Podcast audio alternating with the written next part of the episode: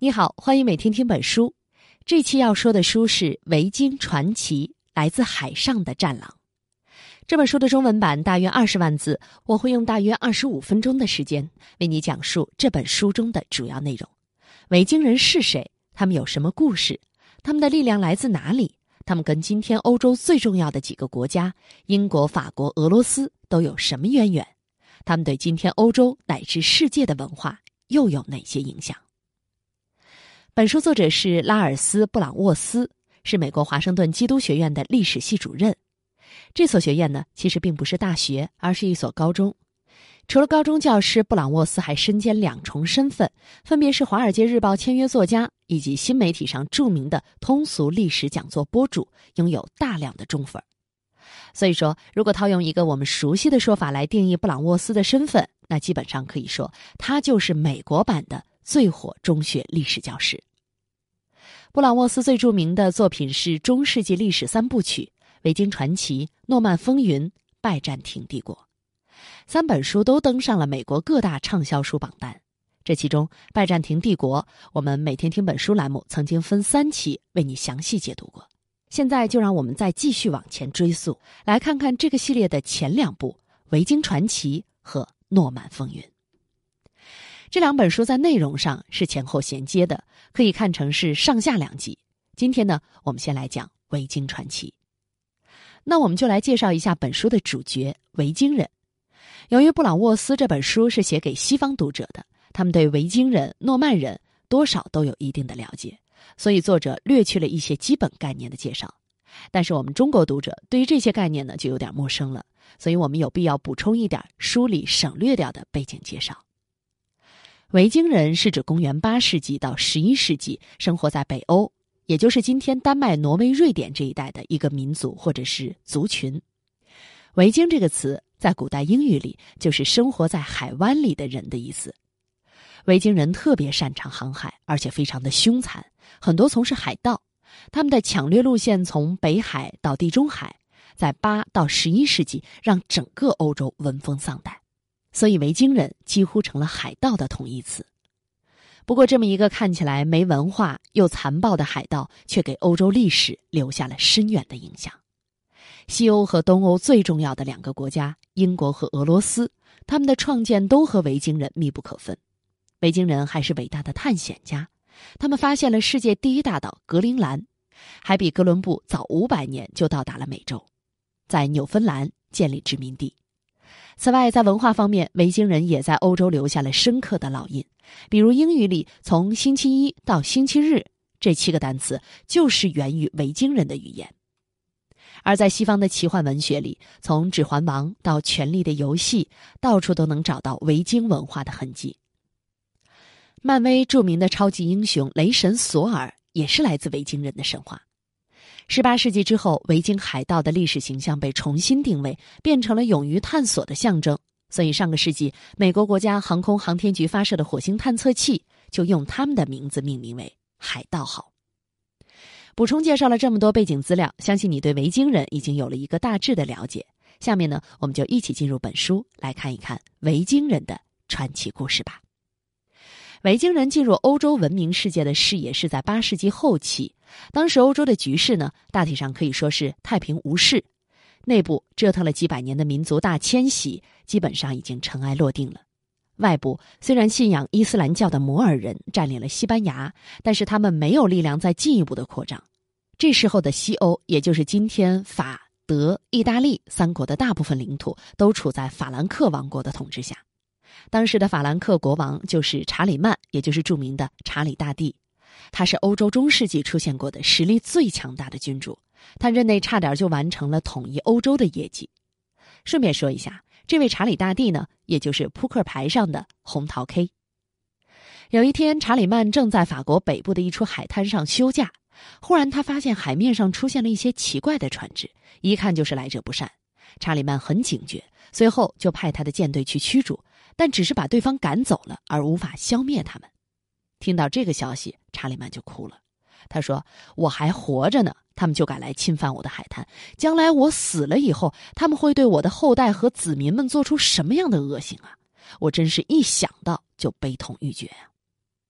可以说，查理曼确实是很有预见性啊。那些引起他担心的海上入侵者就是维京人。后来，他们果然屡屡侵犯法国和英格兰，抢掠修道院，杀害神职人员，手段非常的残忍。这对当时已经普遍信奉基督教的欧洲人来说，可以说是物质和精神上的双重打击。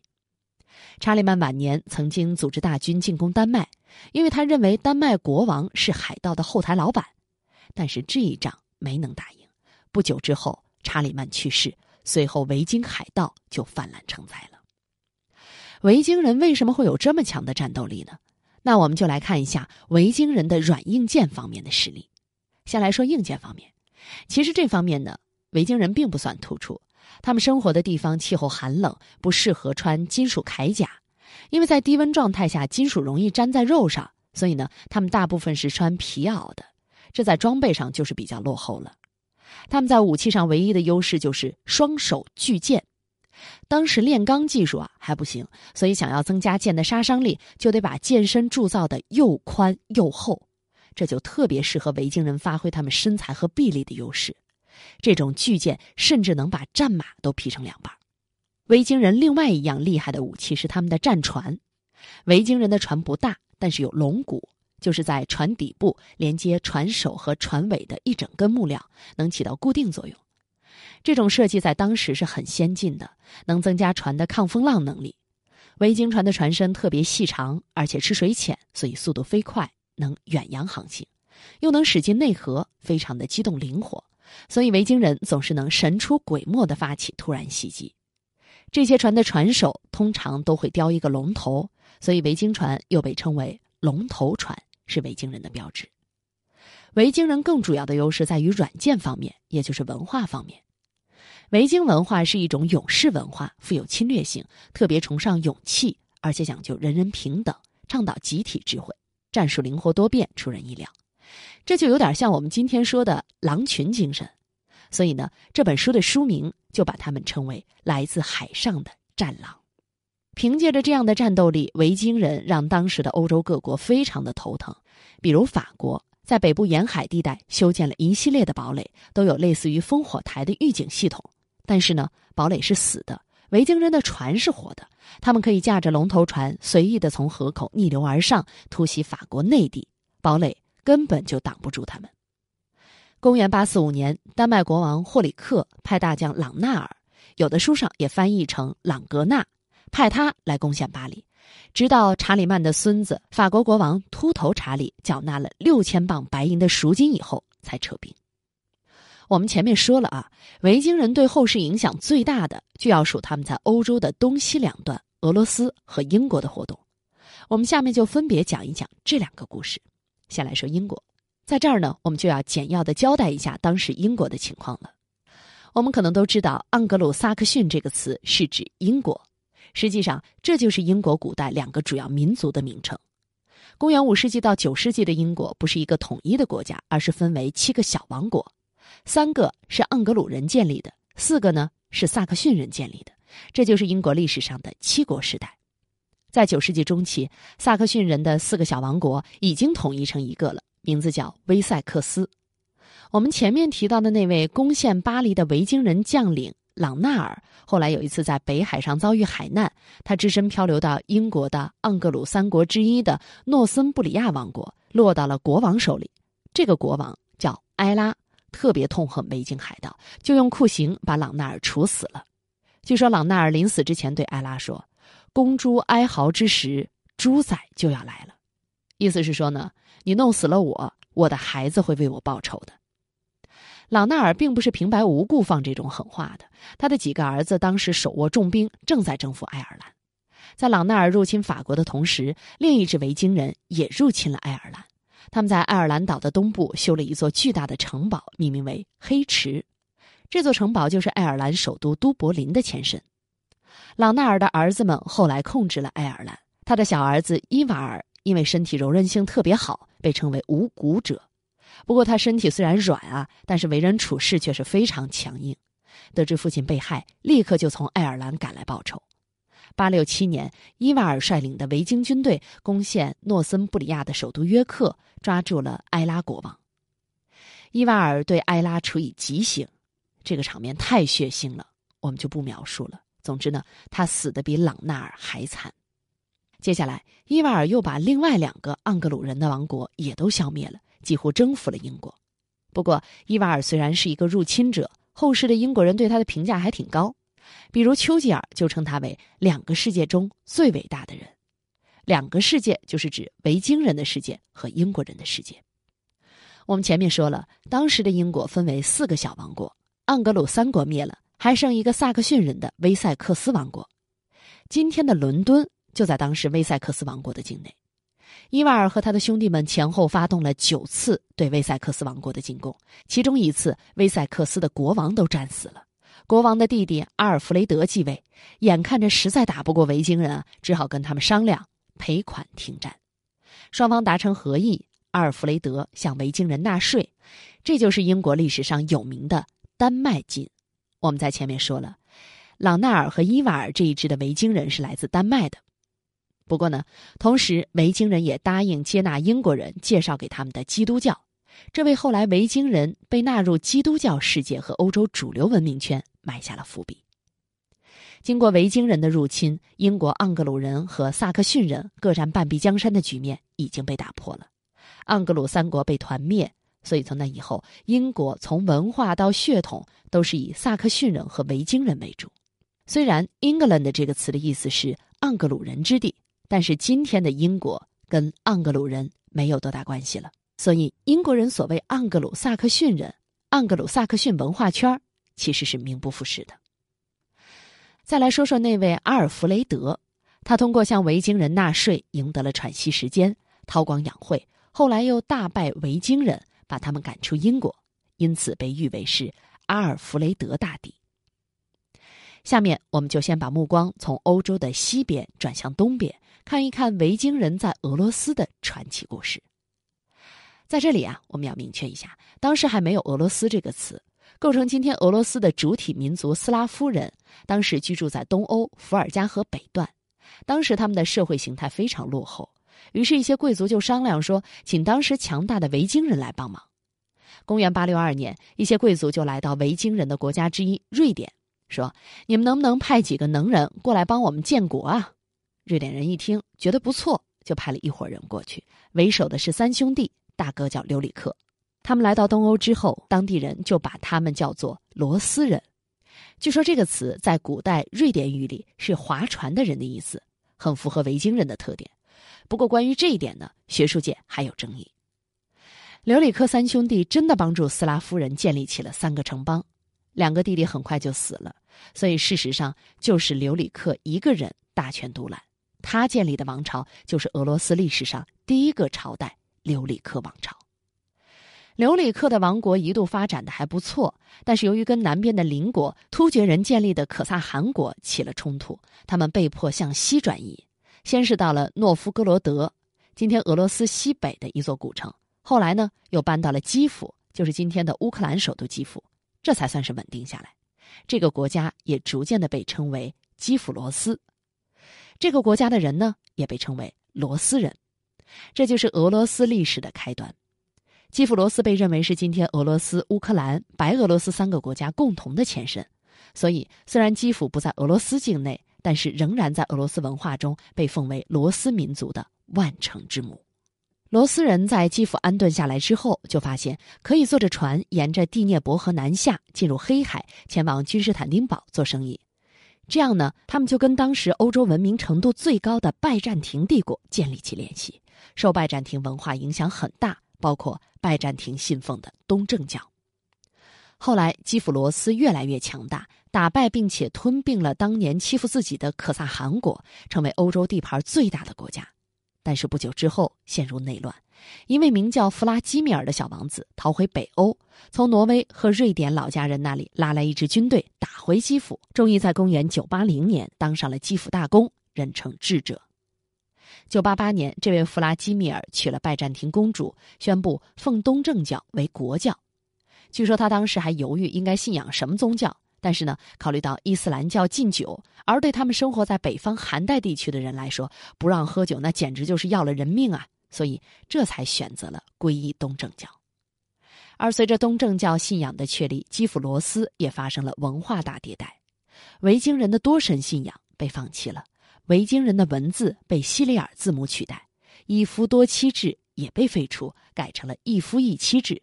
就这样，奠定了从那时直到今天的俄罗斯文明特性。作为对拜占庭的回报，弗拉基米尔也安排了一批维京武士送到拜占庭，出任拜占庭皇帝的卫队。这些武士被称为瓦兰吉，意思是发过誓的人。他们战功卓著，所以从那以后，从北欧招募的瓦兰吉卫队成了拜占庭的一个常备军种，直到十五世纪拜占庭灭亡前夕。